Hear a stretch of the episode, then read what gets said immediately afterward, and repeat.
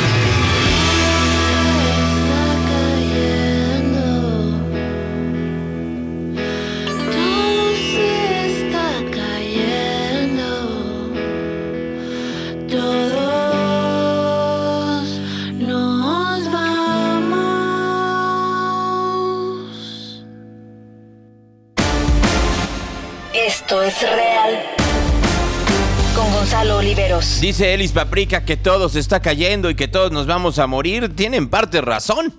Uy, uno luego ve ciertas cosas y de miedo. Así, de miedo, es lo único que les puedo decir. Bienvenidos. Cuando les digo que uno ve y escucha ciertas cosas que de miedo, este. A ver, voy a ver si tengo ya la imagen aquí. Y si. No, uy, no.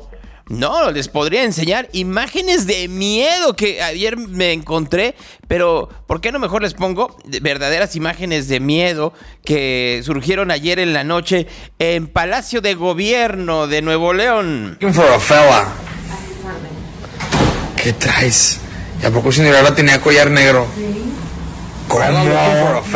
A ver, vuelta. ¿Y el dinosaur? Pues también me lo voy a poner los dos. Qué bañada estás tú. Hoy tenemos cena de gala. ¿A qué horas? la presidencia de la Cruz Roja. Bueno, pues ahí está, como tenía una cena de gala de beneficencia a la Cruz Roja, le pareció buena idea a Mariana vestirse de Cenicienta. Yo no lo veo mal, sinceramente se los digo. Prefiero efectivamente que se hagan este tipo de cosas y ya veo los grandes escándalos este, yo la verdad prefiero que sucedan este tipo de situaciones y que Mariana Rodríguez pueda eh, ilusionar un poco a un sector de la población que pasen otro tipo de situaciones. ¿Qué tipo de situaciones dirán ustedes? Pues cuando, cuando dicen todo se está cayendo y todos nos vamos a morir. Ayer el señor Tedros, el, el líder, el mandamás, el número uno de la Organización Mundial de la Salud, le respondió al presidente López Obrador. Es, qué chocante, diría Marcelo Ebrard, que le responda, ¿no? eso, a eso no se dedica. Que no le responda, ¿no? Así literal. ¿Por qué, ¿Por qué le va a responder el señor Tedros a, eh, a, mi jefecito, ¿no? Así, tal cual. Eh, pues porque le, le, va a responder por qué pues porque no trabaja la OMS al ritmo del gobierno de López Obrador, o dicho de otra manera, yo si fuera Andrés Manuel le pensaba dos veces lo que voy a decir en la ONU, porque la ONU, y me decía alguien con toda la razón, no es la Ciudad de México y no es este lugar en donde en 30 segundos le van a hacer lo que quiere el señor López Obrador. ¿No me creen? Escuchen al señor Tedros. First of all, we haven't heard from Mexico straight if they have any concerns. If they're interested, they can send experts to see uh, how we do it here. So instead of uh, uh, President um, really raising these issues without any contact with our experts, you know, first it's better to leave it up to the experts to discuss. One thing I would like to assure uh, His Excellency the President, though, is we use data and evidence and principles, nothing else. Ellos tienen otros datos en pocas palabras. Ellos usan los datos de la evidencia y que ellos tienen científicos que si no se ha dado cuenta el presidente. Disculpe, es que estoy comiendo un pancito. Mmm. Mmm. Buenísimo el pancito. el presidente, por supuesto, está muy enojado al respecto. Muy, muy enojado. Ya ya, literal, esta mañana ya se le fue encima hasta la OMS, así como lo están escuchando ustedes. El presidente dijo, no, no, no, no, no, no, no, no, la OMS me tiene que hacer caso a mí. Estoy buscando el, audio en donde dice que hasta allá hay burocracia, así como lo están escuchando. Eso dijo el presidente esta mañana. Hasta en la OMS hay burocracia, ¿no? Y entonces, pues ya está muy enojado por la burocracia, ¿no? Mira, aquí ya encontré el audio en donde el presidente López Obrador, y yo te les digo porque hablo como español, ¿no? Porque también se enojó con un español, hasta con Carlos Muñoz, el dichoso coach, se enojó esta mañana.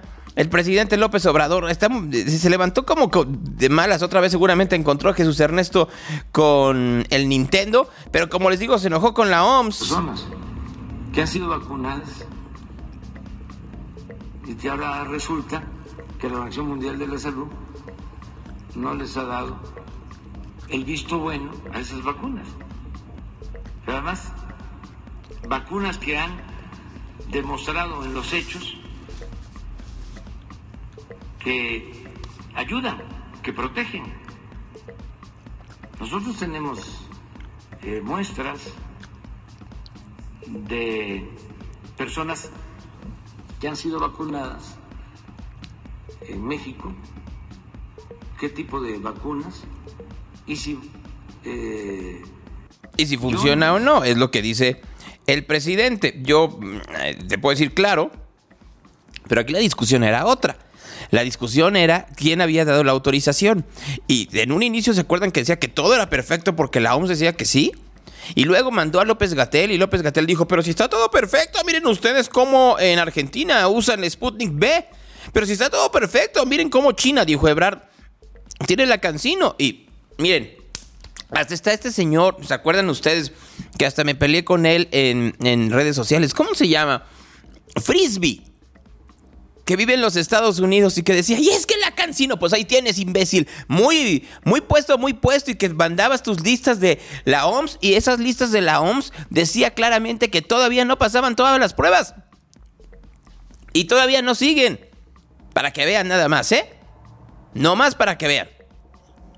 Y esto por supuesto que afecta la manera en la cual los seres humanos se van moviendo en las sociedades. Hay seguramente algunos lugares en donde como las vacunas son las autorizadas por la OMS, la vida poco a poco va agarrando otro cariz, otro tenor. Voy a enlazarme con Hilario Sinache, que se encuentra, debe de estar ahorita en París. Y entonces lo que quiero es enlazarme hasta París y después voy a enlazarme a Las Vegas.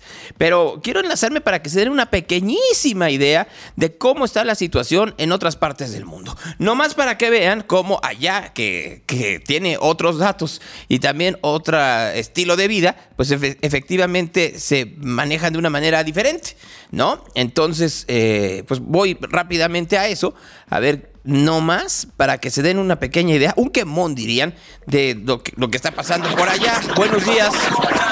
Hola, buenos días. ¿En qué parte de París estás? Voy a dejar que hable la, imagen. Es la Torre Eiffel. Es que acuérdate que también estamos en radio, pero ahí está exactamente abajo de la Torre Eiffel. En donde hay un, montón, hay que decirlo, hay un montón de, de este, literal de, turistas, ¿no? Miren, por alguna razón se, se paró la, transmisión. Entonces voy a volver a, meterlo porque por alguna razón no, no, o sea, estábamos ya ahí y algo sucedió. A ver si me puedes volver a contactar pues porque literal algo, algo sucedió llegando a la Torre Eiffel, que como ustedes recuerdan, la torre está rodeada de esta placa mm, antibalas y después de esta placa antibalas pues ya uno puede entrar y ya no tiene tanto problema. Entonces ahí está otra vez Hilario Sinache para que nos diga rápidamente cómo están las cosas en París, ¿no? Debería de poner aquí la Bion o algo por el estilo. Es más, lo voy a buscar para ponerles eso. Ahora sí, estás afuera de la Torre Eiffel.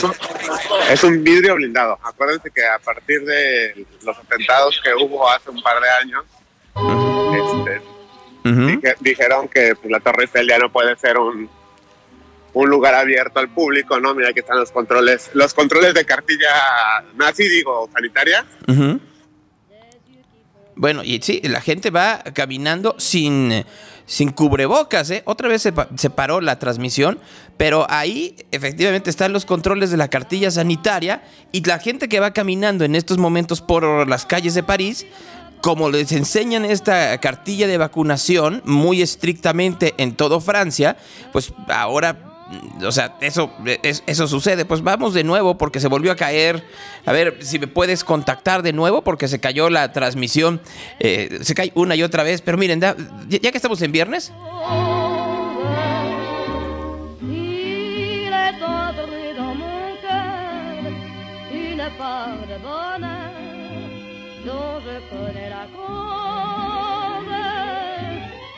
Ahora les voy a decir una cosa, me queda muy claro que nos van a votar en algún momento. Ahora sí, ahí está la Torre Eiffel. Sí, definitivamente debe ser mi internet. Pero no hay nadie con cubrebocas en las calles de París. Nadie, nadie. O sea, aquí solo se usa para entrar a los restaurantes y para entrar a las a las tiendas. Sí, pues efectivamente el Internet no está dejando que veamos las cosas en su máxima expresión. Y bueno, también tomen en consideración que ahí en esa zona de la Torre Eiffel está lleno de turistas. Entonces, pues al estar lleno de turistas, pues el Internet baja pero son otras circunstancias. O sea, son radicalmente distintas las circunstancias en Francia, como los pueden ser en Nueva York, como lo pueden ser en Madrid, como puede ser en Londres, en donde en Londres tienen ya un problema por la sencilla razón de la nueva variante, de la variante Delta. Hay una nueva variante que está siendo mucho más contagiosa allá en Londres. Pues ahora para cuando vaya en Londres tomarlo en consideración. A ver, Intentaré nueva eh, cuenta enlazar a Hilario, eh, esperando que el internet. Oye, ¿qué internet estás usando que está tan mal? Uno que compré en el aeropuerto. Ah, bueno, ser un Orange. Orange, como el pato. Pero no la ha quedado de, de, de Lozoya, pero sí Orange. Bueno, estás ahí saliendo de la zona de la Torre Eiffel. Sí, ya. Ahora es como la zona, es la zona como de las embajadas. Este, está haciendo un frillazo porque ya cancelaron el otoño. Bueno, ya cancelaron. y lo que nos cancela es el internet. Qué cosa tan triste, ¿no? Porque en, realidad, ¿qué, mejor forma de comenzar una mañana que viendo París. Bueno, sinceramente, si ven también en otras partes del mundo, también. Sí, hay una nueva variante de la variante, de la variante Delta allá en Londres. Y miren, son de las cosas que tendríamos que estar hablando y que tendría que entender el presidente este, López Obrador, ¿no? Pues no es eh, en, estos momentos momentos la parte eh, complicada eh, lo, que, lo que él está viendo, porque solo lo está viendo porque como les dice ahora a sus congéneres, que efectivamente pues, necesita, necesitan otras vacunas porque las que les pusieron no son necesariamente las mejores. Les decía, se les llama ahora eh, Delta Plus, le dicen algunos, pero en realidad es la variante AY.4.2. AY.4.2 y es efectivamente eso. A ver si, eh, por última vez, Hilario, trata para que me cuentes de los subsidios fiscales que hay en Francia, porque voy a entrar también al caso de lo que está diciendo el presidente López Obrador sobre la economía en México. Esta mañana llegamos a niveles específicos, nomás para que se den una pequeña idea, de más de 6% de inflación. Enorme enorme la inflación en estos momentos. Trata de contactarte, por favor, Hilario. Eh, y pues el presidente sí le echa la culpa absolutamente a todo, ¿no? Menos a él. Al contrario, dice que las cosas van bien en popa gracias a su a sus ordenamientos económicos, ¿no? Entonces, pues no más para que sean idea. Bueno, entonces, ¿en dónde estás? Ah, no tengo ni idea. Eh, sigo siendo como zona de embajadas. Eh, no sé qué está pasando aquí. Ah, bueno, te, voy a contar que la mayoría de las personas aquí en Francia han sufrido mucho el tema del Brexit. No me voy a mover, yo creo que por eso se va la señal. Eh, sufrieron mucho el tema del Brexit porque aquí había muchos ingleses que tenían casa. Pues no, no, no, no fue porque te moviera. Yo creo que efectivamente estás en una zona que tiene un internet terrible.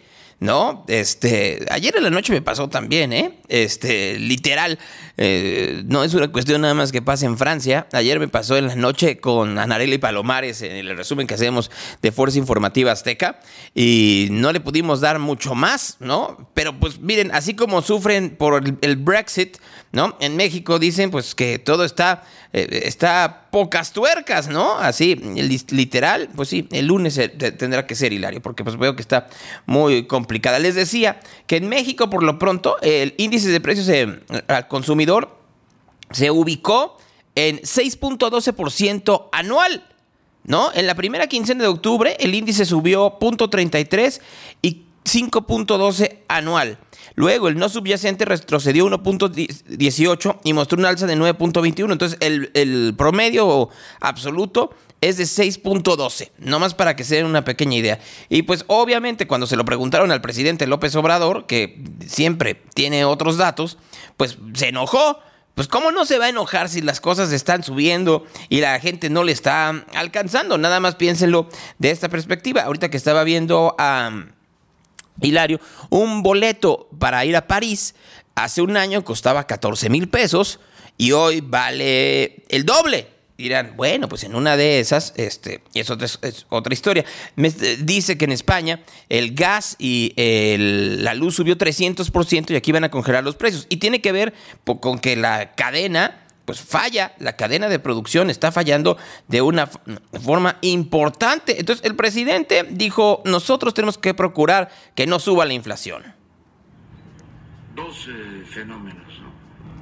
Uno, el que se redujo la producción mundial. Y se encarecieron alimentos, productos, por ejemplo, el maíz, el acero, el transporte, Claro, se, se, encarecieron, claro. ¿Y qué hizo el gobierno de México? Nada. Porque cuando dice, vamos a procurar que no suba la inflación, ¿cómo? Si eso tiene que ser específicamente del Banco de México. En París, en Francia, van a subsidiar la luz y el gas y van a dar apoyos económicos a quien gane menos de dos mil euros al mes.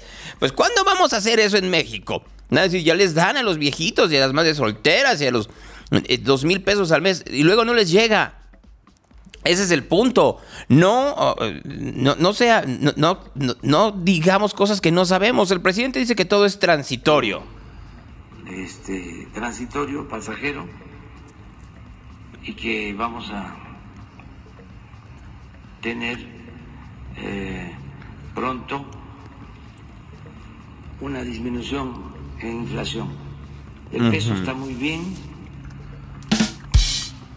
ha resistido no hay devaluación desde que estamos en el gobierno. Nunca se había visto esto en la historia reciente. Ya estamos recuperando los empleos que perdimos por la pandemia. Ya los bueno, nada más digan, vayan a ver. Sí, em, recuperaron los empleos, ¿verdad? Ya hay mucho más empleo el día de hoy de lo que había anteriormente, ¿no?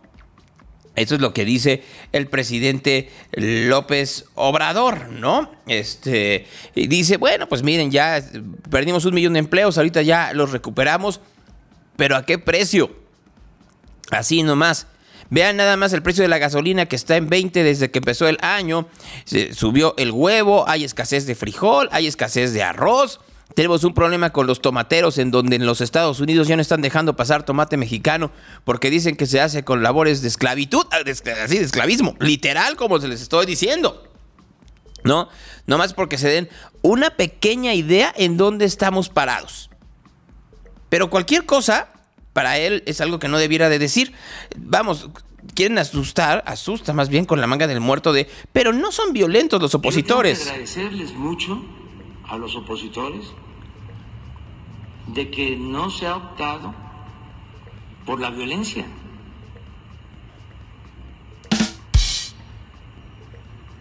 Que son columnas en periódicos, programas de radio, de televisión, insultos en medios convencionales, en las redes sociales, o sea, para eso, eso no es violento. Para él es martes. Porque a propósito de esto, volvió a sacar el presidente la anécdota que ya lo habíamos escuchado aquí en algún momento, esa anécdota de una mujer en, en Santa Fe, en donde le habían gritado, eh, Andrés Manuel, eres un naco.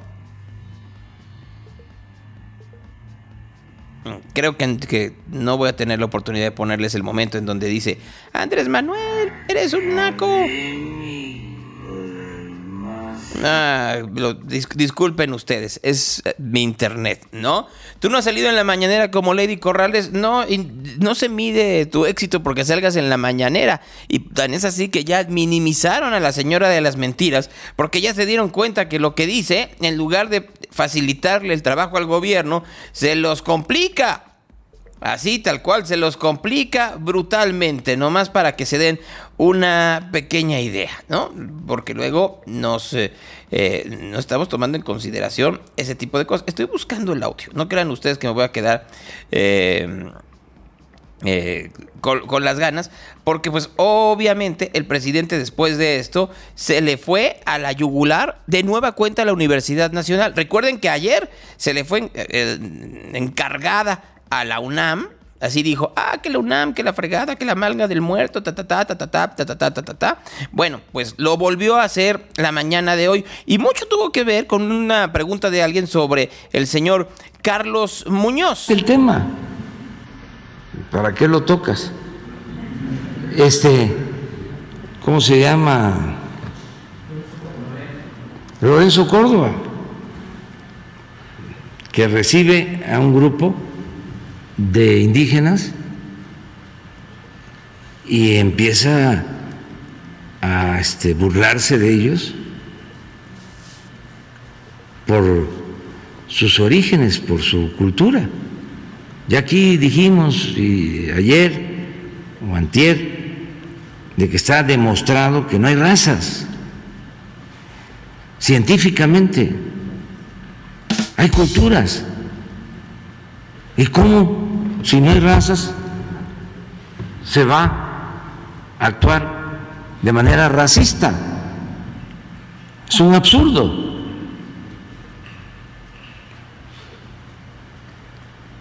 Tiene que ver con este pensamiento conservador de buscar ser superiores. A eso me refiero cuando hablo de aspiracionismo, no es para ofender a nadie. Es que tú tienes que salir adelante, tú tienes que triunfar a toda costa, sin escrúpulos morales de ninguna índole. Y el que tiene, vale. El que no tiene, no vale nada. Y la verdad, la verdad, en donde está la mayor reserva de valores culturales, morales, espirituales, es en los pueblos. ¿Ya se dieron cuenta que lo acaba de hacer? Que acaba específicamente de hacer un acto de diferenciación, de segregación y discriminación, diciendo que en las ciudades no hay valores y en los pueblos sí. Y lo está haciendo desde la más sencilla táctica electoral y política. En las familias.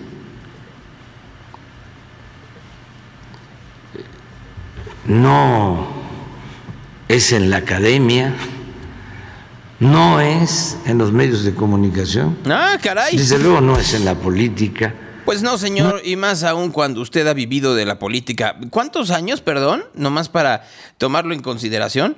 Porque el presidente López Obrador, recuerden ustedes que eh, eh, nunca ha ejercido como licenciado, nunca ha, tenido un juicio en donde él haya sido abogado, no, no, nada, nada, nada, nada, nada. Nomás para que lo tomen en consideración. Y como les decía, pues le tocó a la Universidad Nacional. Yo respeto ¿no? las opiniones y también eh, siempre digo lo que pienso. No, bueno. No solo la UNAM, todas las universidades eh, fueron sometidas por el pensamiento neoliberal. Todas. Vaya. Es lamentable que la UNAM eh, se haya eh, derechizado, como sucedió en los últimos tiempos. Ejemplos hay muchos. Ponga uno. Imagínense un rector que todavía tiene mucha influencia, Narro.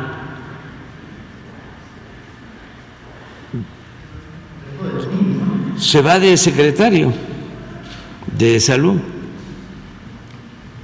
Y en ese tiempo habla de los niños, de los jóvenes ex rector de la UNAM. Siga, siga por favor, porque se, va a morder la lengua mientras que ni estudian ni trabajan. Algo ofensivo. Pero no solo eso.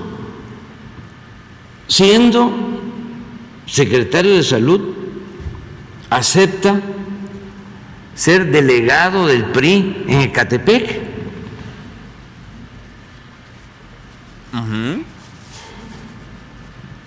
Estamos hablando de el rector.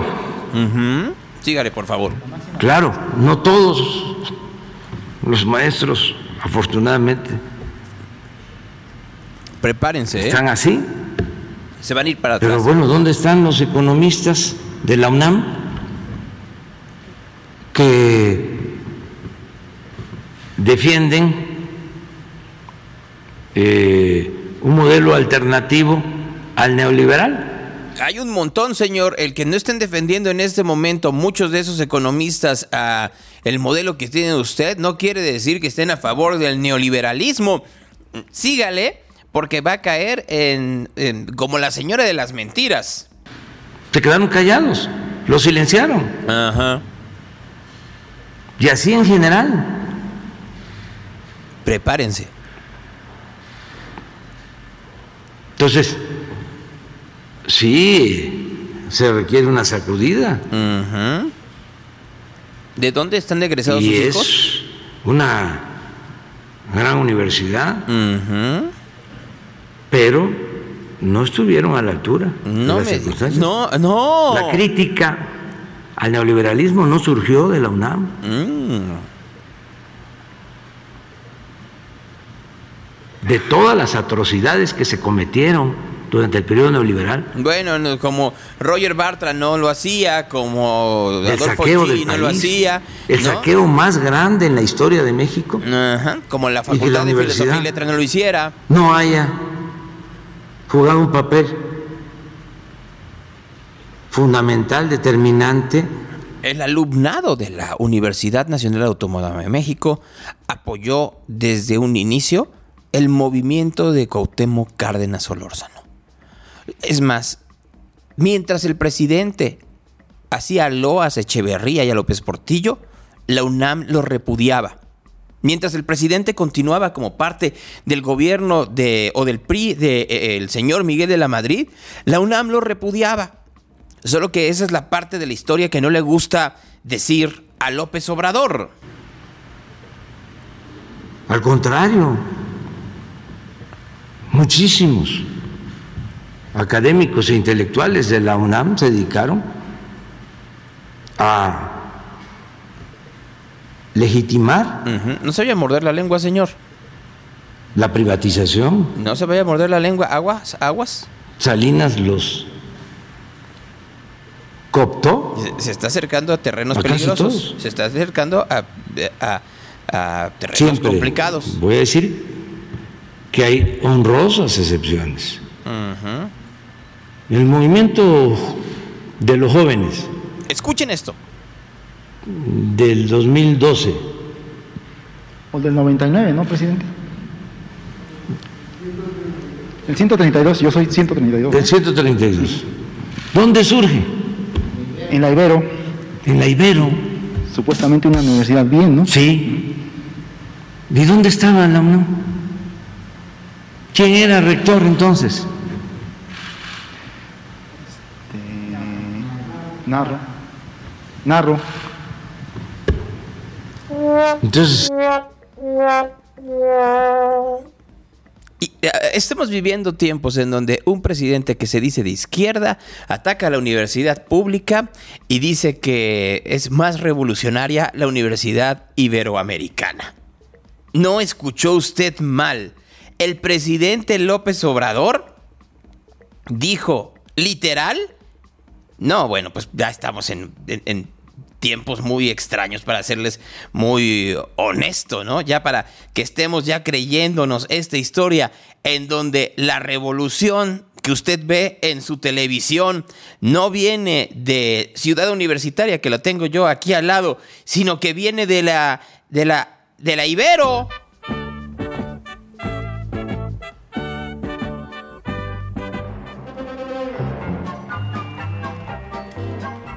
Ahora resulta que para presidente Hola, soy Pirurris, ¿ves? El nene de papi. ¿Quiere tomar asiento? No, yo tomo de a 200. es buenísimo. Ríete, Naka, porque si no mañana te vamos a extrañar aquí. Tiene padre. razón. Mire, su papi le dejó este recadito. Papi, a ver. Pirurris, quiero que vayas. ¿Quién escribió esto? ¿Quién lo escribió? ¿Tú? ¿Sí o no? Sí. Quiero que vayas con B grande a la fábrica y observes a los empleados. ¿A los empleados?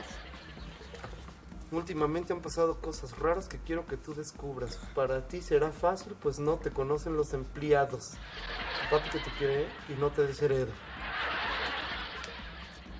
Nena, ¿qué tienes que hacer esta noche? Yo nada. ¿Por qué? No, para que te vayas a estudiar a la nocturna ortografía porque estás de la patada.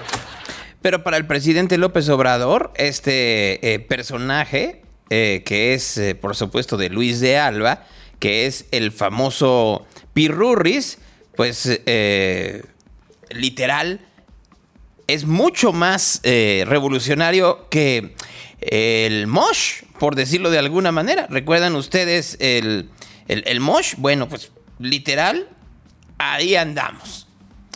Tal vez no se acuerdan del Mosh, el presidente, porque el Mosh era Alejandro Echevarría, un hombre que de hecho le dieron medalla por los altos grados y fue uno de los contrarrevolucionarios, no estoy diciendo mal, disculpen y lo voy a, a refrasear, de los eh, estudiantes que estaban en contra del aumento o la adecuación de las cuotas de la UNAM entre 1999 y el año 2000, cuando las fuerzas del orden tomaron a inicios del 2000 la universidad que había sido puesta en huelga, entre otros, por el MOSH. ¿Quién era el, el, mm, rector de la UNAM en ese momento en donde se sacó a todo el mundo de la universidad que estaba en contra de que se, se cambiaran las tarifas? ¿Cómo se llamaba? ¿Alguien recuerda? ¿Alguien recuerda cómo se llamaba este aquel personaje de la UNAM que tuvo que hacer ese movimiento junto con la policía eh, con la policía federal? ¿Alguien lo recuerda o de plano de, de plano no? Así, alguien lo creo que se llamaba Juan Ramón de la Fuente. Eh, que era en ese entonces había llegado a ser primero secretario de salud de quién de quién ¿De quién había sido? Este. ¿De quién había sido? Ah, había sido de Ernesto Cedillo, ¿verdad? Y después de ahí tuvieron que quitar a Francisco Barnés y tuvieron que meter a, Juan Ramón de la Fuente, ¿verdad?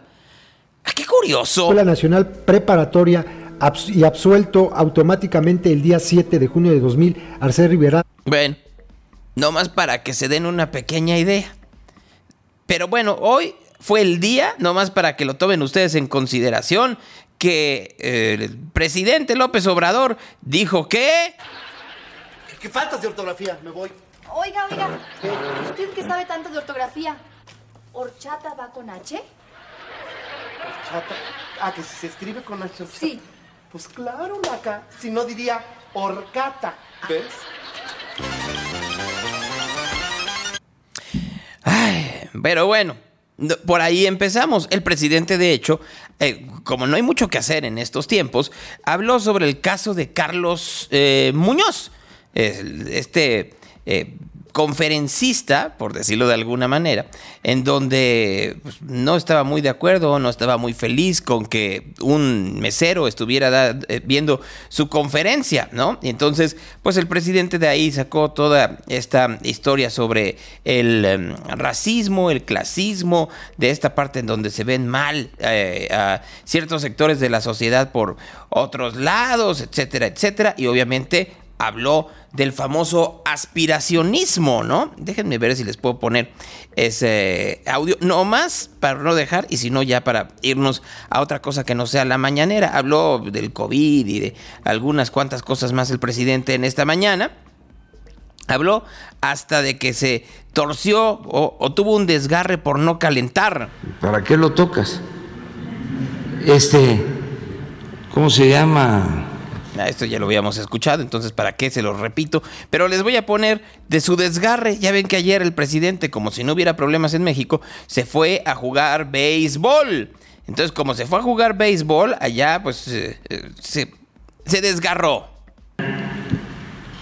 Antes de entrar al campo. Ajá, dígame. Antes de un partido. Antes de ejercitarse hay que calentar, mm. hay que estirarse. Ah. Eso en general. Eh, o sea, en general en la vida, uno tiene que calentarse y tiene que estirarse.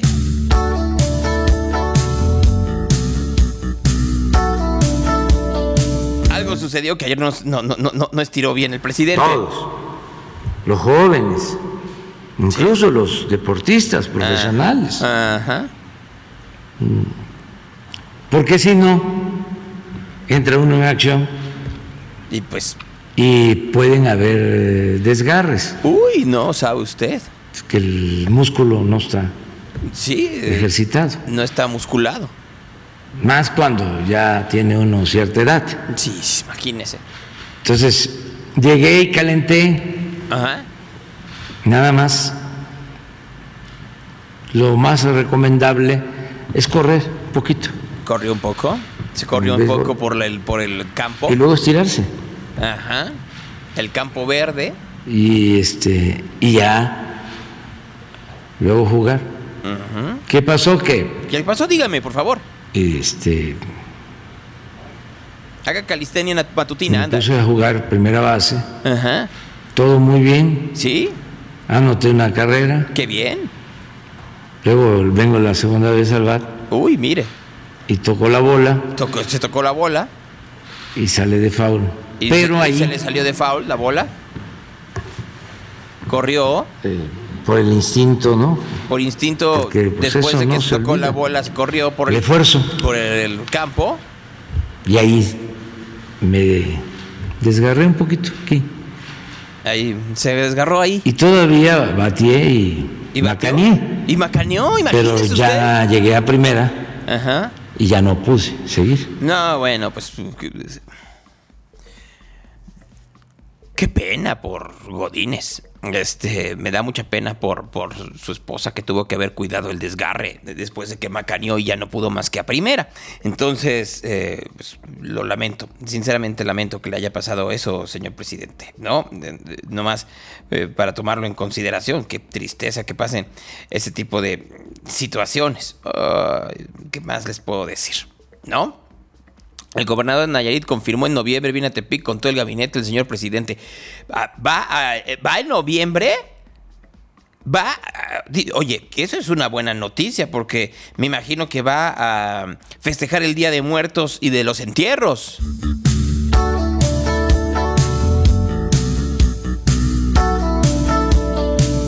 Pues estarán muy felices. Ojalá y fueran no a festejar el Día de Muertos, sino a ver qué pasó con estas 9 mil personas que están incomunicadas y muchos no se sabe qué pasó después de la última desgracia meteorológica, en donde no les ha llegado el dinero y por eso no han podido ir a ver qué es lo que sucedió con ellos. Tal vez va eso el presidente, ¿no? Tanto que iba al, al Estado y no se daba cuenta de las condiciones deplorables, pues es que llegar ahí al fiesta americana y que te, y que te reciban con maromas y con aplausos, pues siempre es padre, ¿no?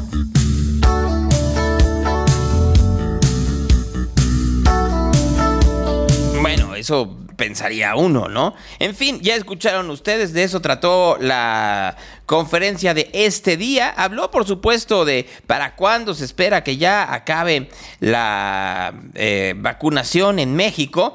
Dice el presidente que pues ya tiene que, tiene que ser ya lo antes posible, tiene que acabar ya la vacunación en un país como este. Se supondría que estamos a el día de hoy, estamos a 22, ¿no? Le quedan nueve días para lograrlo. Nueve días, no le queda más. No más para que se den una pequeña idea de dónde estamos, de dónde estamos parados, porque luego le estamos dando mucho chance, pues no. Él les apuesto que va a decir, sí, llegamos al 100%, lo cual es falso, porque hay un 20% de la población que no quiere la vacuna, pero pues el presidente va a decir eso, en, en fin. Y sobre lo de Carlos Muñoz, de Carlos, de nombre Carlos Muñoz, él se autodenomina el Máster Muñoz, vende cursos de emprendimiento y de cómo hacerse millonario. Y bueno, durante una conferencia empezó a humillar y denigrar a un mesero que trabajaba en el salón, ¿no? Y me gustaría, si me lo permite, poner el audio de cómo lo hizo. Este güey que está ahí parado, que está trabajando aquí, que le agradezco mucho tu trabajo, es- está ahí y no está aquí sentado porque no tiene el hambre, güey. Porque si él hubiera ahorrado los últimos tres meses, hubiera hubiera pedido el día de hoy y se hubiera sentado aquí. No, él no tiene hambre, él está cómodo donde está. Y puede, puede regresar dentro de 20 años y puede estar en el mismo puesto él. Y esa es la vida, ¿eh? La vida es así. Y bueno, esta clase de, de actitudes y de, eh, digamos, este, que incluso se impacten como para ser millonario, como si fuera un requisito ser déspota, soberbio y humillar a otras personas para ser millonario. No, no, no, no, no, señor, por supuesto que no. O sea, ahí usted está equivocado, porque pues seguramente eh, se acordó de cómo era mi- cómo ser millonario en los tiempos de del Pirurris. Ah, se te olvide. Hay toda la leche que recogimos, hay que volverla a embotellar. Ay, pero si ya está cortada, hombre. ¿Qué? Le pones un curita y se acaba, y le ponemos a echar agua y se acabó. ¡Ay! ¿Qué fue? ¡Un naco! ¡Ay! ¡Otro naco! Oh, ¿Cuánto naco es? ¿Y ahora qué? ¿Qué? ¿Y ahora qué? No más para que vean, el presidente le están hablando sobre específicamente de cómo Rotito, pero no pa- Bueno, de- el presidente le están diciendo cómo eh, se cree que lo déspota es ser millonario, este, y lo primero que saca después de decir eso, que como ejemplo son los de la Ibero. Y miren que yo soy de la Ibero y no estoy criticando eso, ¿eh? Porque, pues, no es por ahí, sino creo que los que lo traicionó el, sub- el subconsciente. Y la verdad, para serles muy, muy, muy, muy honesto, yo me quedaría con los millonarios realmente agradables. Los que escuchaban esto.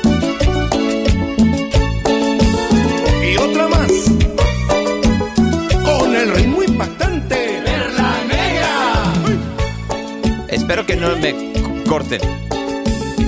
Pero sí saben a quién estoy refiriendo cuando pongo al grupo Perla Negra, ¿no? ¿O no? Cuando yo sea millonario, voy a poner todo el mundo a tus pies. Sí, por favor. Y sobre todo, ya sabes la parte que me gusta. Llevaré con Oscar de la renta para que te haga un perfume sin igual. Sí, sí quiero ir con Oscar de la Renta, pero no sé si haga los mejores perfumes. Jugar, amor.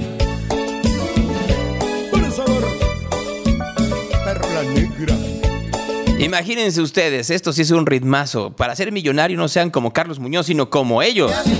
Tú te vas a vestir con la paloma Picasso. Cuando yo sea millonario. Tú te vas a peinar con don Alfredo Palacios. ¿Ven? Yo quería ser millonario para que me peinara Alfredo Palacios. Terminó peinándose a tiro, pero no necesariamente en la forma que ustedes piensan.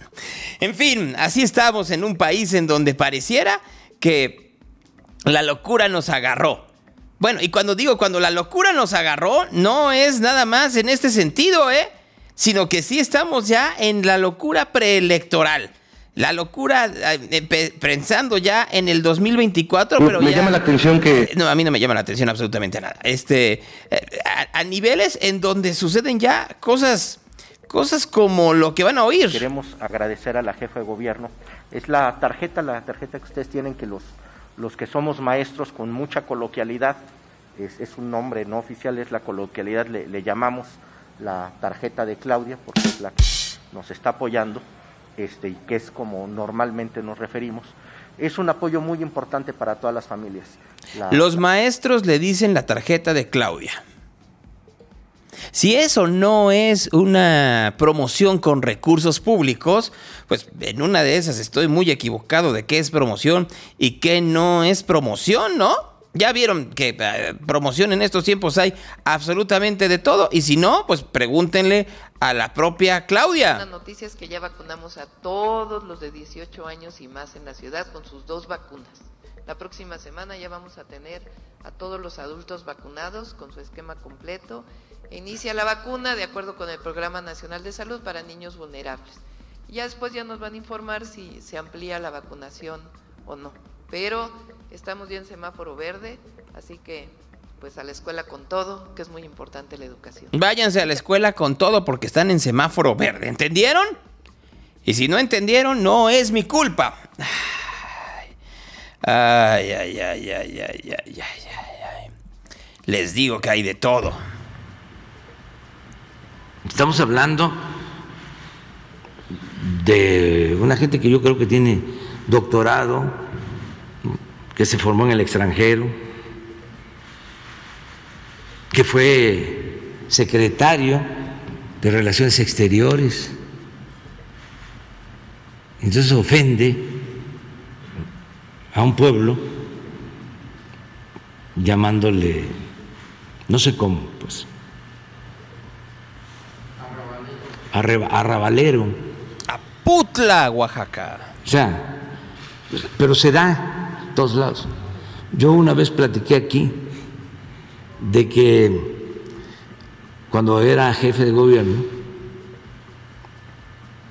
el gobernador de Veracruz, Miguel Alemán, decidió Hoy fugado. Eh, entregarle a la ciudad una réplica de una cabeza olmeca de la zona de los Tuxtla. Y se eh, pensó colocar la cabeza olmeca en la entrada de Santa Fe. Sí, y luego, señor. Ahí hay como una glorieta. Un crucero. Había un espacio. Entonces, sabiendo de este pensamiento, de cómo son, porque los tengo estudiados. Nos tiene estudiados, dice. Los conoce, dice. Es que se ofenden de todo, se irritan. Di la instrucción, vamos a que nadie se estacione ahí. Vamos a caminar y vamos a hacer el acto nada más donde está la cabeza Olmeca. Porque es un cruce. Se me hace que no voy a llegar a la parte que quería decir. Y bueno, con todo respeto, pasan muchos fifís. No más para que sea una pequeña idea, me faltó por supuesto la parte en donde dice que le gritaron, Andrés Manuel, eres un naco. Pero pues, no tenía que esperar a eso, ¿no? La, para serles muy honesto, lo único que tenía que haber hecho es pues, esto.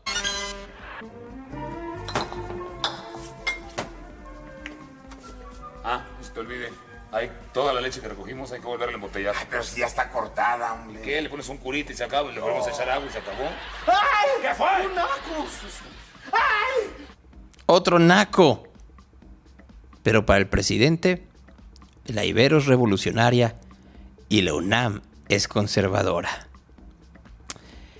Hay gente que como la leche del, del sketch, hace mucho que se cortó. Reporte de tráfico. A ver, este, voy a ir con Marco Vinicio en esta mañana, a ver cómo están las, las cosas. Preguntan por Jesús Ernesto que si no es aspiracionista, lo único que aspira es que le regresen el Nintendo. Y ya es decir, ¿eh? Este, que le regresen el Nintendo a Jesús Ernesto. Bueno, pues creo que no está listo el señor Marco Vinicio, lo cual me da oportunidad de varias cosas. Este, uno, eh, Pfizer está anunciando esta mañana que su vacuna contra el COVID-19 es 90.7% efectiva en niños de 5 a 11 años de edad, lo cual es una extraordinaria noticia, nomás para que lo tomen en consideración. Y habrá que hablar, ya que está aquí Marco Vinicio, este terrible accidente eh, que se dio el día de ayer en la filmación de Rush, una película que está produciendo y protagonizando Alec Baldwin y que le dieron una pistola y la pistola no era de utilería sino que estaba cargada y con esto mató a la cinematógrafa, a la fotógrafa, a la directora de cámara y, al, y, e hirió al director, al señor de Sousa. Entonces, ahora están investigando qué fue lo que pasó, ¿no? Y yo aquí preguntaría, ¿no se supone ya que en Hollywood no sucedían esos accidentes desde el de Brandon Lee? Sí, bueno, bien, Gonzalo, todos. Al principio sí, justamente me llamaba mucho la atención porque todas las noticias decían que era de utilería. Y dije, pero si era de utilería, ¿cómo se disparó? Más bien lo que tú dices, era un arma de verdad o un arma que no necesariamente era de utilería y ocasionó este fatal accidente dentro del set, pues. Terrible, ¿eh? es lo único que les puedo decir. Este, terrible, nomás para tomarlo en consideración que pasen estas cosas. El Instituto Federal de Telecomunicaciones ayer le dijo al presidente, oiga, no te equivoques, la, revocación del título de concesión de Telmex no es facultad presidencial, es facultad del Instituto Federal de Telecomunicaciones. Pero es un revire que viene porque salió una nota ayer en la mañana firmada por Darío Celis, bueno, en la columna de Darío Celis, en donde hubo una reunión de la CIRT con Adán Augusto López, el secretario de Gobernación, en donde les avisó que iba a desaparecer el Instituto Federal de Telecomunicaciones y que se iba a regresar el control de las concesiones ahí a gobernación y que el único que había aplaudido era el señor Pancho Aguirre, ¿no? Este dueño de lo que va quedando de Radio Centro y de la Octava. Y cuando digo lo que va quedando es porque día con día hay menos estaciones que están afiliadas a Radio Centro porque o se salen o las venden. O sea, entonces fue el único que aplaudió. Este a las decisiones de la Secretaría de Gobernación y cómo no, si está endeudado hasta las chanclas. Sí, sí, sí. Este, vamos a ver qué pasa con este tema que también es grave, aunque de repente mucha gente no, no lo vea, Gonzalo. En, eh, en, Jamaica detuvieron a un colombiano implicado en el asesinato del presidente de Haití y sí, efectivamente, el día de ayer se confirmó que se habían encontrado los restos de Brian Laundry, el hombre que se supone asesinó a su novia Gabriela Petito allá en Wyoming, luego regresó a su casa en Florida, desapareció y apareció muerto, nomás para tomarlo en consideración. Sí, terrible también este tipo de, notas, pues. Bueno, eh, lo que no quiero que sea terrible es el reporte de tráfico que tienes todas las mañanas. Claro que sí, Gonzalo, para ti todos esta mañana en Radio Real. En Javier Mina y Juan de Dios Robledo hay un percance eh, para que lo tomen en consideración. Igual en Avenida Las Torres y Contreras eh, Morales, esto en balcones de la cantera en Zapopan. Comentarles que en la autopista Zapotlanejo, a la altura de Cortijo de los Fernández, hay un auto volcado para que lo tomen en consideración. Un choque en Valle del Álamo, en los cruces de Góndola y Espuela, además en la carretera libre Zapotlanejo y Tateposco. Además también comentarles que hay una, una camioneta que cayó en una zanja en la carretera Nogales, a la altura de Pinar de la Venta, para que lo tomen en cuenta. Afortunadamente no hay personas heridas, pero sí causando tráfico, y no porque esté estorbando la vialidad, sino porque ya sabes que la gente se detiene a ver qué, qué ocurrió, ¿no? Comentarles también que otro percance en Avenida Gigantes y San Jacinto, en Avenida Belisario Domínguez e Igualdad, en camino, eh, bueno, prolongación Colón y prolongación Mariano Otero, en Periférico Oriente y se puso con Avenida Zapotlanejo en la colonia Jalisco, Avenida de la Fortuna y Cuauhtémoc en Lomas del Sur en Tlajomulco y Carretera Castillo y Periférico Nuevo. Semáforos que no funcionan esta mañana, Gonzalo, en San Ignacio y Lázaro Cárdenas, Periférico de Juan Pablo II, Juan Pablo II de Aviación hasta prácticamente el centro de Zapopan, nos siguen reportando que están todos más sincronizados, un verdadero congestionamiento en esta zona, igual que Avenida Javier Mina, luego eh, Juárez y Vallarta, donde siguen más sincronizados los semáforos, vialidades complicadas de circulación, Calzada Independencia de Juan Álvarez a La Paz, Avenida González Gallo de Río Reforma, eh, precisamente a la zona de 5 de febrero, y Avenida Colón de eh, Avenida Isla Raza hasta Urdaneta, lo que es también el reporte vial de Radio Real Gonzalo. Ayer tomó posesión en Guerrero Lisa Adriana Salgado como directora del DIF. Recuerden ustedes que la gobernadora Evelyn Salgado no está casada y, siempre son como puestos honorarios. En este caso, el puesto fue para Lisa Adriana, su hermana, ¿no? Entonces ahí, eh, Lisa Adriana, como nueva directora, habló 11 minutos. Evelyn Salgado, la gobernadora, habló 13 minutos. Félix Salgado Macedonio habló 20. Pues mira, él fue el que la llevó del casi de la mano su hija, ¿no? Presentando, casi casi le dijo, mira, aquí te, aquí te sientas, el que, en, ese, en ese video, ¿no? Ah, no, porque ese es otro momento. O sea, el momento que tú estás viendo ahí, que es igual o más vergonzoso, es aquel en donde, en donde el día de la toma de posesión, eh, llega el señor Salgado Macedonio, toma su cámara de su, de su teléfono celular y entonces va este, caminando, eh, este, muy, muy contento y muy feliz, pues dando vueltas por el despacho de la gobernadora. Ese es, ese es el, que te refieres tú, ¿no? En donde Así es, Gonzalo. va caminando por el despacho de la gobernadora y entonces va diciendo... Muchas gracias. Este, conocer, porque estoy seguro que no conocieron yo creo que en muchos años el despacho del gobernador o de la gobernadora. Vente Omar, Vamos. aquí está, quiero que conozcan el despacho, la oficina de la gobernadora. Mira, esta es la oficina de la gobernadora. Y todos queremos ver a nuestra gobernadora sentada. Es la primera vez que se va a sentar la gobernadora en su silla. Motilla, gobernador Omar, pueden acompañarla. No más para que veas en dónde estamos sentados, Marco. Así es, Gonzalo. Ahí sí más cinismo eh, no, no puede haber. Este, oye, fíjate que, estaba revisando ahorita, porque pues, eh, eh, obviamente lo, el audio lo saqué de mi, de mi cuenta de Twitter, entonces estaba revisando este, que hace unos días en un canal de, local de la ABC, de la ABC en los Estados Unidos, les pasó una cosa terrible. ¿Qué, qué les pasó? A ver, se van al eh, eh, eh, se van directamente a la sección del clima y entonces en la sección del clima de este lado sale este a ver déjame ver este si, si, te, puedo poner el, el, el video porque sí, es, pero lo voy a poner de una forma como subrepticia. Y tú dirás, ¿por qué la quieres poner de una forma subrepticia, Gonzalo? Porque no quiero que me censuren, ¿no? A ver. este, e, está el video. Entonces, tú ves que está la, la transmisión. Y fíjate bien en uno de los recuadros. El recuadro que está arriba de la, de la conductora. ¿Ya viste? ¿Ya viste? Sí, sí, sí. ¿Y viste qué estaba pasando? Sí, sí, sí una escena, escena pornográfica. Era ah, una escena pornográfica en televisión local.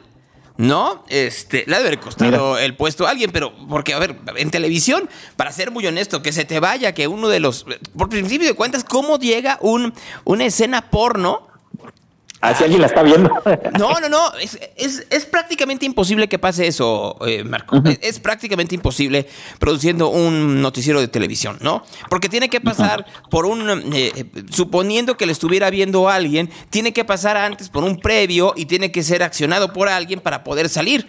Entonces, para e, ese tipo de cosas, no, es la primera vez, many uh, years in this rodeo, para no ver efectivamente este tipo de cosas, ¿no? Pues cuántas veces no platicábamos en, en, radio ese tipo. ¡Uy!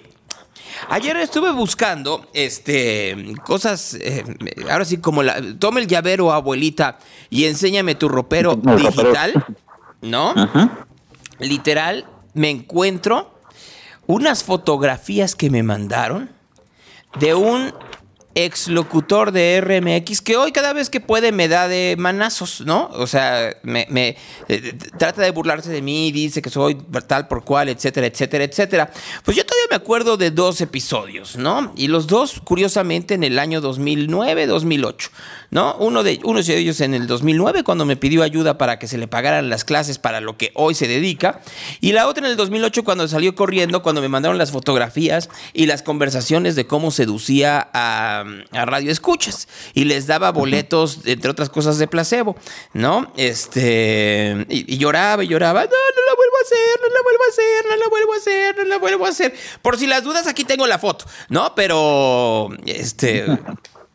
Nomás para tomar en consideración, ¿no? Este, me sentí ahorita yo stop. Eh, pero para, nada más para que lo tomemos en consideración, ¿eh? O sea, en todos lados se cuecen habas, ¿eh? Pobrecita, pobrecita de la gente. En fin, gracias Marco.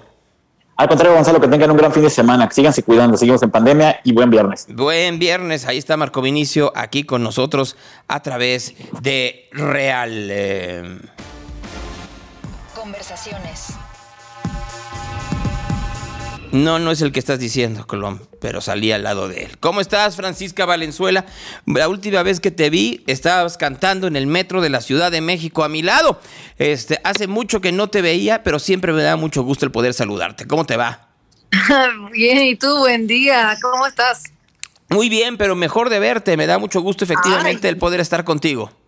Igualmente, aunque sea así por cajita de Instagram Live. Bueno, es una cajita eh, pequeña, pero pequeña para tu talento, porque eres una mujer brutalmente talentosa este, y, em, empática, cálida. Bueno, me desvivo en la cantidad de adjetivos que, que merece tu talento, Francisca. Ay, muchas gracias, muchas gracias Gonzalo, realmente, muchas gracias. Qué, linda manera de, partir la conversa y el día, porque estoy aquí con mi cafecito, partiendo. ¿Tú cómo estás? ¿Cómo va todo? Afortunadamente bien, obviamente recuperando un poco de normalidad y me imagino que pasa contigo a partir de, pues, no es el rompimiento del confinamiento, sino las nuevas formas en que uno tiene que convivir a partir de la vacunación y de las distancias y este tipo de cosas que me imagino que, que brutalmente cambia la perspectiva de un artista. Sí, claro. Por supuesto que sí, es decir, todo uno va fluyendo nomás, adaptándose a lo que se puede hacer. Ahora estoy en México también y fue primera vez que viajaba desde que comenzó la pandemia. Estábamos aquí cuando empezó la pandemia, después, antes de, estuvimos en Chile, México, me volví a Estados Unidos, estuve en Estados Unidos durante la pandemia y ahora, eh, nada, como adaptándose, es decir, tomando las precauciones necesarias. Eh, estamos aquí haciendo promoción con todo el equipo de la discográfica y estamos ahí con antígenos todas las mañanas.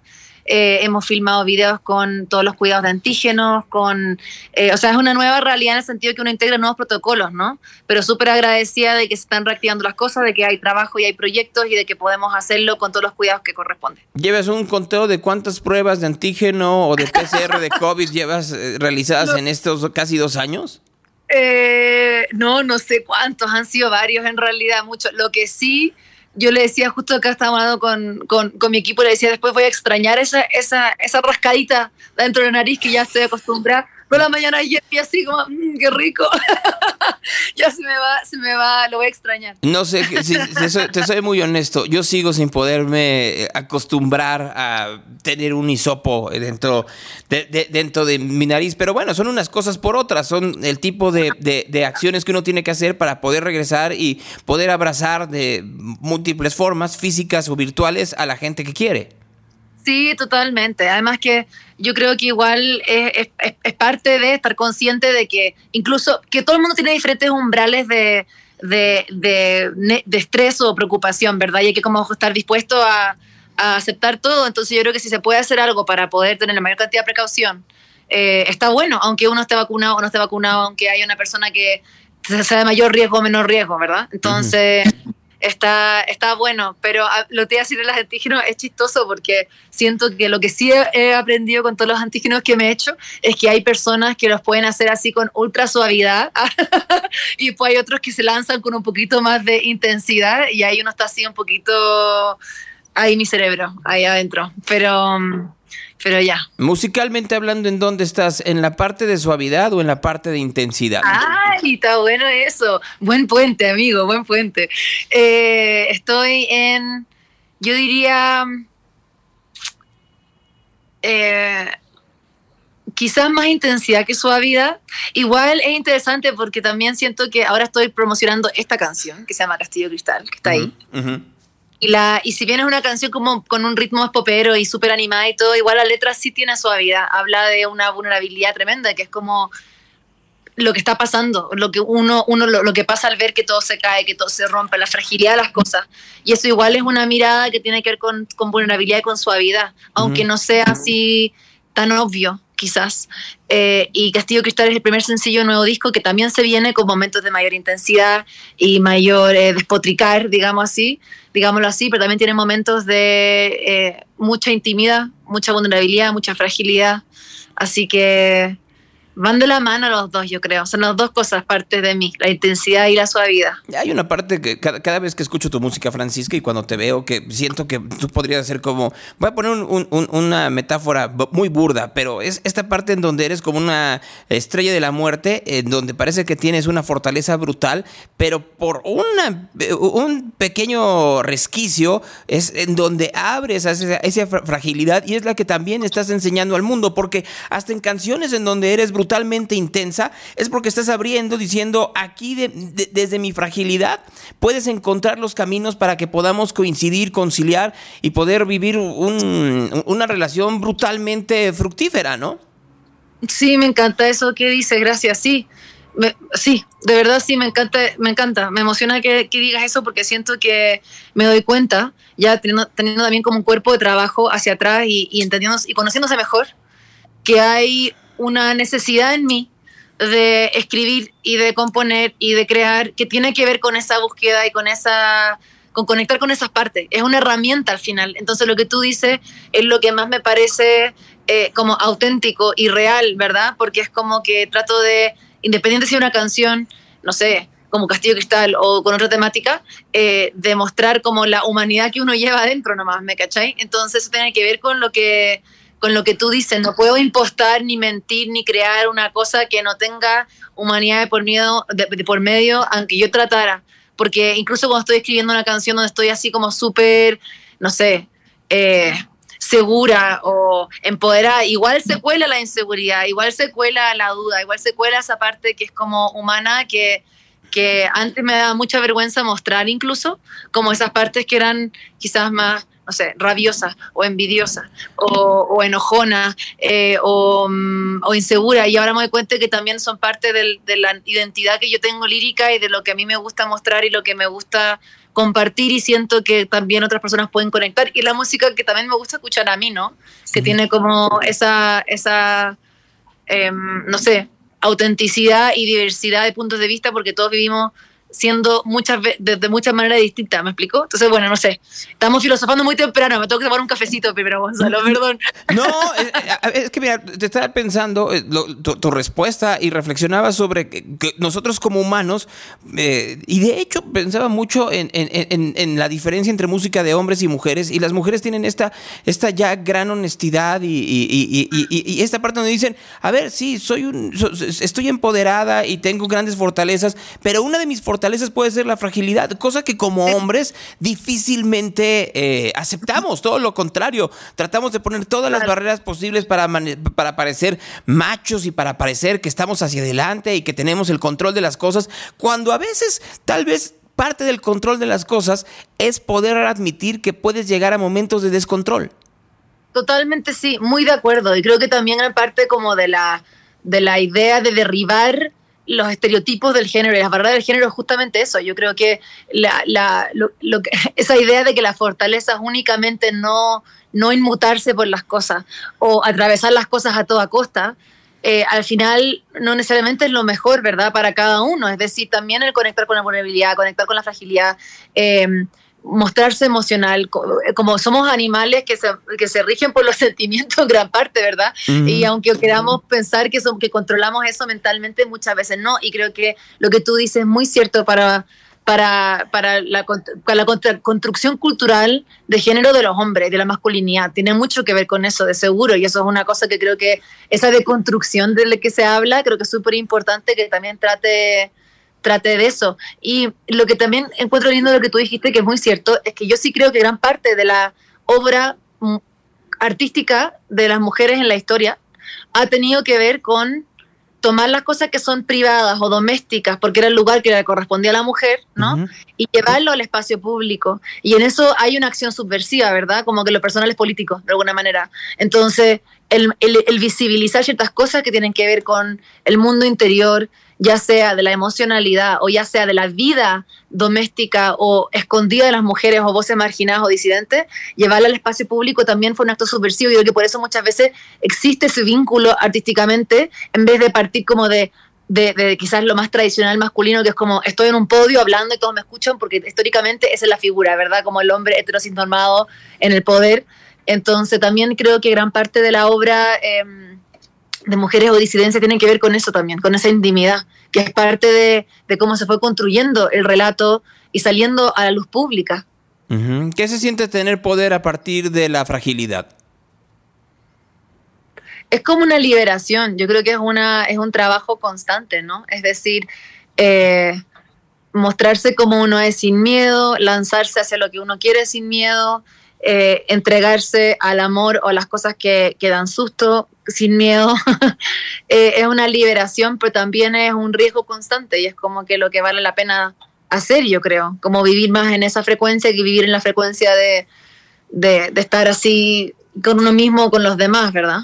El, estar, ¿cómo, podríamos? Dormir bien, ¿no? O sea, el, el, no tener pesadillas en la noche porque sabes que lo que has hecho en, tu vida es más bien que mal. Y entonces te pregunto, ¿y dormiste bien esta noche?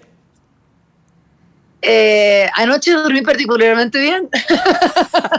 anoche, debo decir que en México he dormido mal, pero he dormido mal porque también entre primero cambio de hora, segundo estado así como en llamas, Gonzalo, con salir al mundo un poco, porque hemos estado encerrados y acá me he encontrado con todos los amigos, he salido a restaurantes, fui a ver música en vivo, eh, como que la ciudad está vibrante, entonces me acuesto muy tarde y estoy así como con una, con una energía renovada que me tiene por una parte muy, muy motivada y muy contenta y por otra parte un poquito nerviosa porque es todo como nuevo y además porque el otro día, por ejemplo, hablando de, de cosas más internas, estaba acostada y estaba súper ansiosa y yo, ¿qué pasa? Y era como, bueno, lógico, estoy lanzando una canción nueva, estamos lanzándonos aquí con un equipo nuevo, estamos trabajando en una gira, en muchas cosas que son grandes desafíos, que emocionan, pero también dan susto.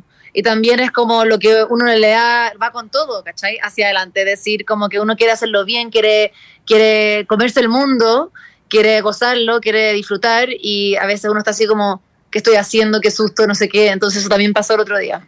Eh, a ver, no hay nada mejor en esta vida que sientas miedo por el siguiente paso.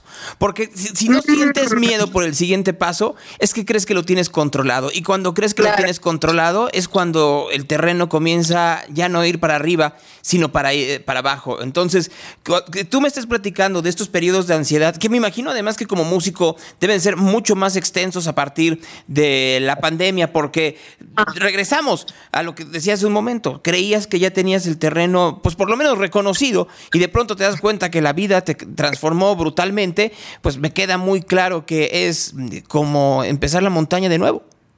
Pues, es totalmente, totalmente. Igual en ese sentido, yo creo que yo por lo menos me siento muy, estoy muy consciente y estoy muy agradecida de que puedo dedicarme siquiera a la música actualmente. Y creo que muchos colegas no están en esa posición, ¿no? Que la pandemia no les ha permitido esa oportunidad. Entonces yo sí siento una tremenda gratitud y tremenda motivación de poder estar comprometida con lo que estoy haciendo y estar en una posición de no solamente refugiarme en crear o hacer, o hacer arte o hacer música y crear ese, esos mundos y esa burbuja creativa, pero además de poder...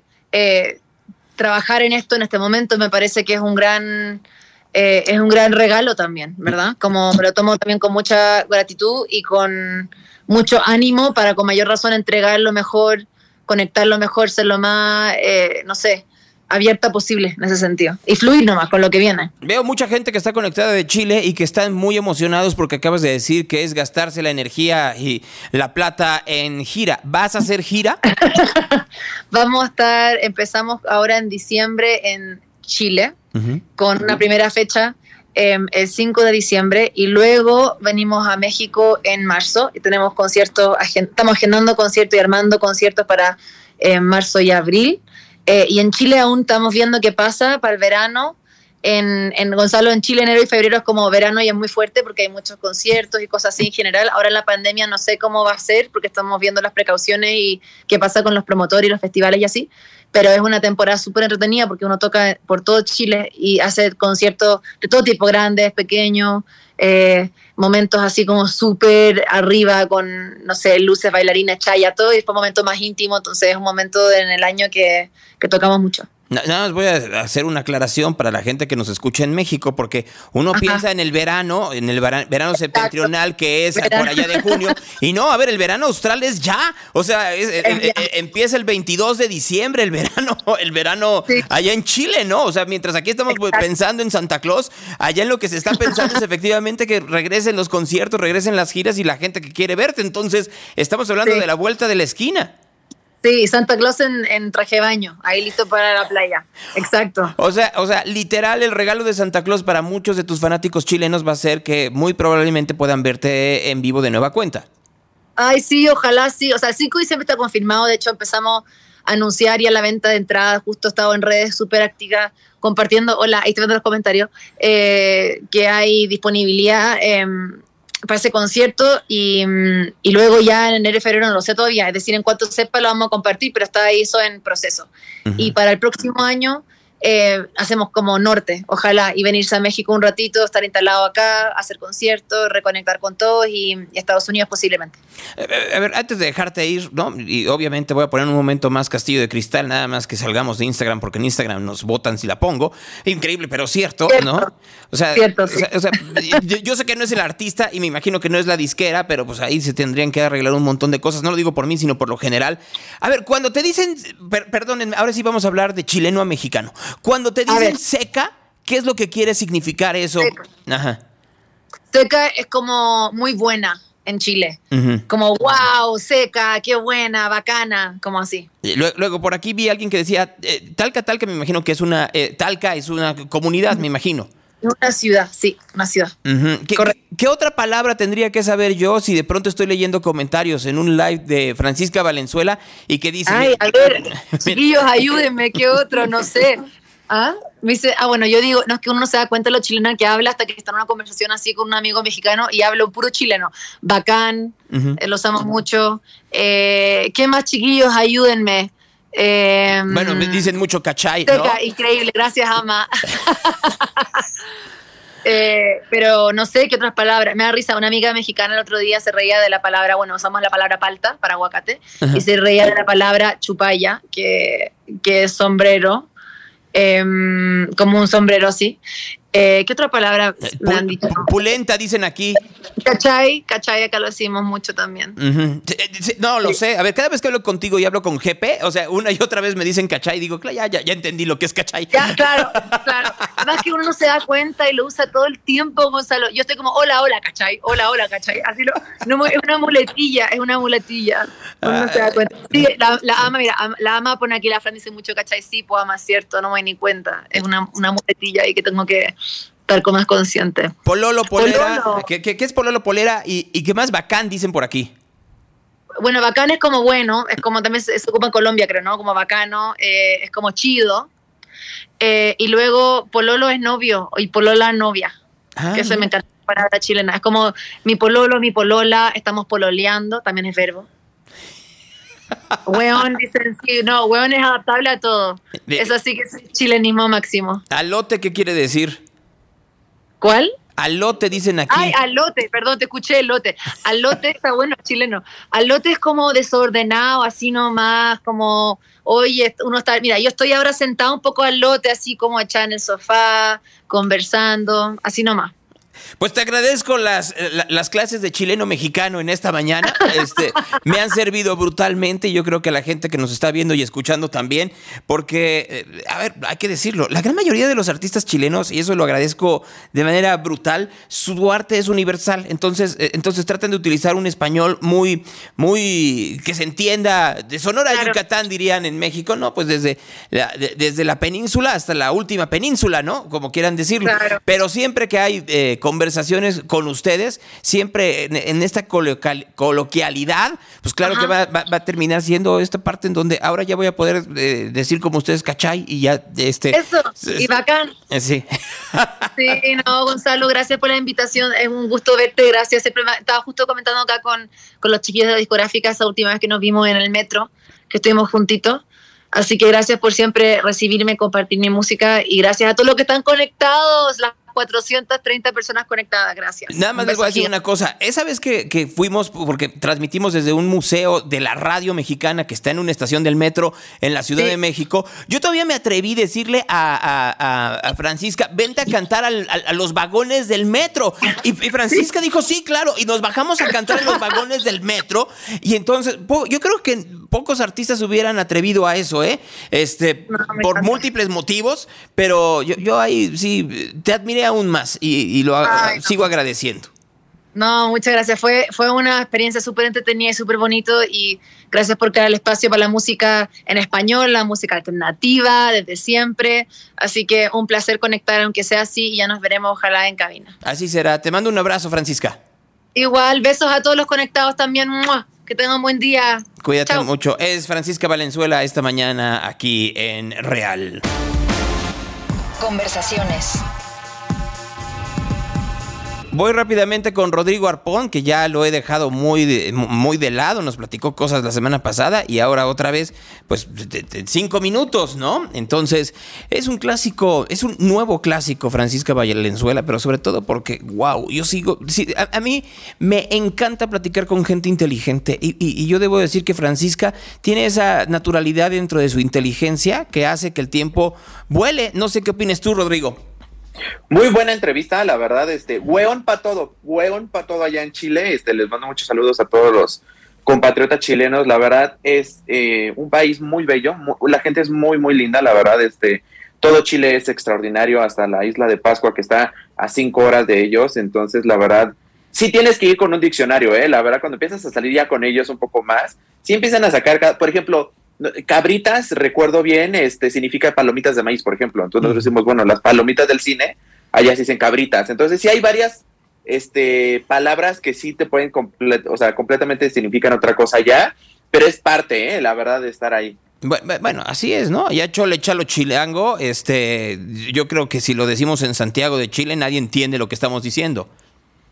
Sí, exacto. Bueno, hasta en México, ¿no? Hay muchas palabras que, por ejemplo, pueden significar mayate, ¿no? En algunas eh, zonas significa amigo o en otras zonas significa, por ejemplo, gay, ¿no? Eh, cierto tema despectivo. Entonces, también aquí en México pasa, nada más que para mí sí los chilenos hablan otro idioma, ¿eh? O sea, sí, sí hablan otro idioma, la verdad, muy bonito pero cuando, aparte me gusta mucho el, acento chileno, no sé si lo notonas, o sea, también Jepe lo tiene muy bien. Sí. Sí, me gusta mucho ese acento, mucho, mucho, mucho. No, no, bueno, Jepe, eh, todos los miembros de lo que en su momento fueron los bunkers, a propósito fue cumpleaños de Mauricio Durán, así que un, un, gran saludo. Este, y, así me, me viene Javiera, Javiera Mena, o sea, hay un montón de, de, de representantes de esta modernidad de música chilena que debieran de sonar más en los medios de comunicación en México y que se dejan a un segundo término por, por lo ya conocido. Está bien, eso da la posibilidad que nosotros tengamos este gran chance de poder platicar con ellos. No, y aparte magnífico, ¿eh? O sea, la verdad creo que te... O sea, yo, yo pensé que ya no iba a entrar porque dije, no, ya se van a ir hasta las 11 de la mañana. Yo, adiós a Jair del Río, porque sí, soy muy bueno. Y aparte en Fran muy aliviada, o sea, sí, son personas como, este, muy sencillas, yo creo, ¿no? O sea, tú que siempre estás en este medio y luego te he visto en otras entrevistas, creo que la personalidad chilena de la música es realmente personas muy, muy sencillas, ¿no? O sea, te platican muy ameno, muy como si estuvieras hablando entre amigos, y eso creo que me gusta mucho realmente de los cantantes y, cantautoras de Chile. Yo, tengo que agradecer algo, Rodrigo, y si te estoy quitando mucho tiempo, yo creo que te voy a dar como tres minutos nada más.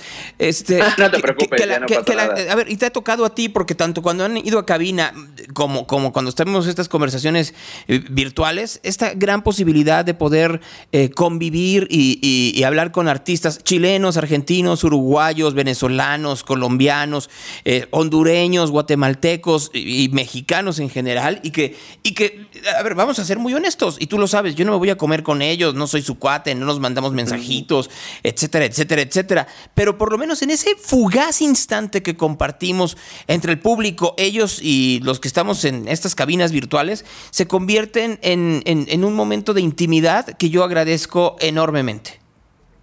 Claro, y la verdad, creo que siendo sincero como platicas, tengo, o sea, bueno, de, de, algunas oportunidades que tuve de estar ahí contigo en vivo en estas entrevistas, siento que la verdad lo los más difíciles que más me costaban, por ejemplo, este, hablar con ellos o ser un poco más empático, sin duda alguna eran los artistas mexicanos. No sé si porque estábamos en una estación mexicana eh, dentro de este país o cosas por el estilo, pero realmente, por ejemplo, me acuerdo mucho de este Mon Laferte, la verdad me tocó estar en tres ocasiones. Pero, Mon, es, pero Mon es chilena, vive en México, pero, pero es chilena y es brutalmente buena también Mon Laferte.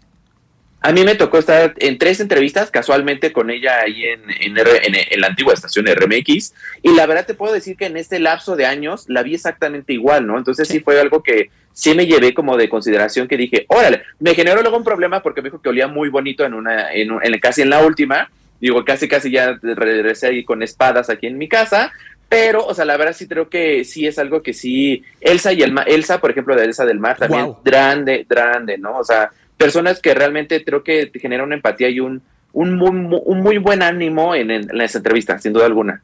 Pero, así, eh, hay montones, ¿no? Sidarta, Caloncho. Ah, Sidarta. Este, eh, eh, Ellis, ¿no? Que hoy está estrenando canción. O sea, sí hay una cantidad de talento Chetes también me tocó y muy bueno. Chetes, esta semana que estuve con Jonás, Clemente, este, Gil, la gente, todos los de Kinky, por darte un ejemplo, el mismo Rosso de los Plastilinos, Javier Blake de... los hijos también me tocó y muy buena onda. Denise Bones, por supuesto. Este, estoy haciendo memoria porque hay tantos que pasaron y que, y que siguen pasando, ¿no?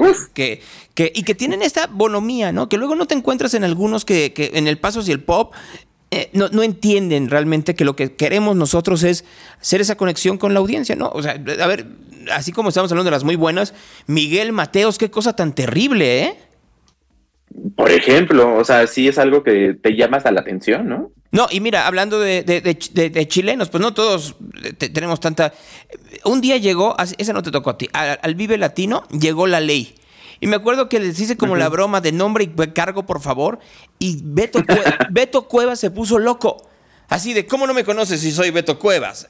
Güey, a ver, tranquilo No, o sea, yo también soy el rey de Dinamarca y no, y no por eso me voy a enojar si la gente sabe quién soy o quién no soy, no, al contrario. No, pero así hay de todo. Bueno, dos minutos porque ya son las 10 y 1 y ya Yair seguramente está... Bueno, Yair salió del aire a las 3 de la mañana, entonces no sé si esté... ¿3 de la mañana qué estaba haciendo? Oh, un muy no, buen- pero yo creo que ya en dos minutos ya también ya no. Ah, sí, muy, estuvo muy bueno. Lo voy a ver ahí si lo tiene en su feed, en su read. Ajá. A ver, para verlo. Hasta las 3 de la mañana, no, bueno, pobre. Nuevo, nuevo lanzamiento de Lucibel está saliendo esta mañana, miren, para que vean que hay absolutamente de todo. Bueno, pues me parece muy bien. Vas, dos minutos.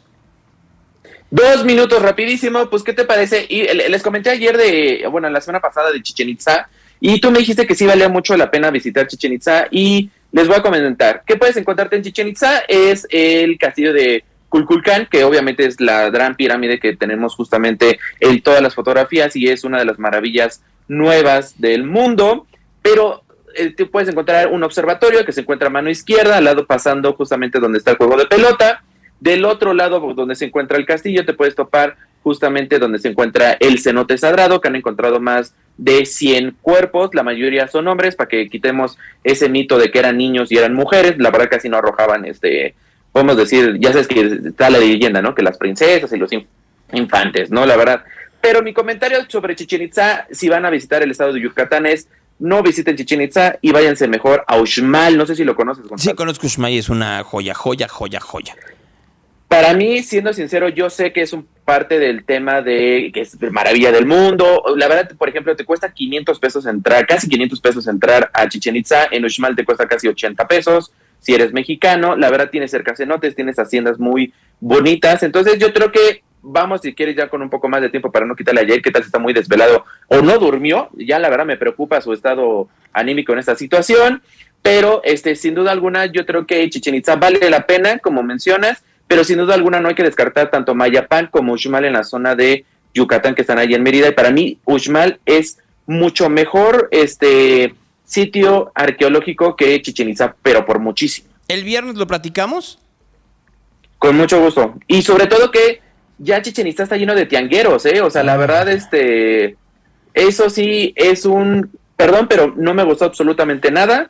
Te están vendiendo ya figuras de Marvel, que digo, hay Disney, ya, ya no sé si metió la mano, pero pues la verdad ya no te vende nada así como artesanal, ar- arqueológico, ya puro Disney ahí. Ay, pues por lo menos los de- deberían de concesionar y con eso ya sacan una lana para poder preservar un lugar tan extraordinario como lo es Chichen Itza y que de pronto por la falta de dinero se va degradando, siendo muy honestos. La verdad es que sí, pero pues es la entrada más cara en zonas arqueológicas de todo México, entonces a dónde se va ese dinero, uno nunca sabe. Bueno, gracias Rodrigo. Nos estamos viendo la próxima semana y buen día. Gracias, buenos días. Es Rodrigo Arpón esta mañana con nosotros. Ya para acabar el programa, el Evangelio del Día.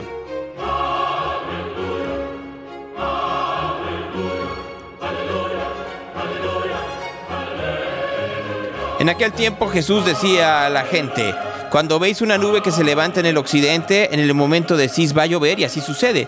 Y cuando sopla el sur decís viene bochorno y así sucede. Hipócritas, ¿sabéis explorar el aspecto de la tierra y del cielo? ¿Cómo no exploráis pues en este tiempo? ¿Por qué no juzgáis por vosotros mismos lo que es justo? Cuando vayáis con tu adversario, el magistrado, procura en el camino arreglarte con él. No sea que te arrastres ante el juez y el juez te entrega al alguacil y el alguacil te meta en la cárcel. Te digo que no saldrás de ahí hasta que no hayas pagado el último céntimo. Esa es palabra de Dios. Esto es Radio Real. Se me acabó el tiempo, pero regresamos el lunes, hoy a las 5.30 en Trends, para quien quiera estar con nosotros. Gracias.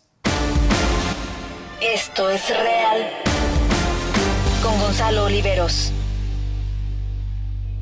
It is Ryan here, and I have a question for you. What do you do when you win? Like, are you a fist pumper? A woohooer, a hand clapper, a high fiver. I kind of like the high five, but if you want to hone in on those winning moves, check out Chumba Casino. At chumbacasino.com, choose from hundreds of social casino style games for your chance to redeem serious cash prizes. There are new game releases weekly, plus free daily bonuses. So don't wait. Start having the most fun ever at chumbacasino.com. No purchase necessary. Group. Void were prohibited by law. See terms and conditions. 18 plus.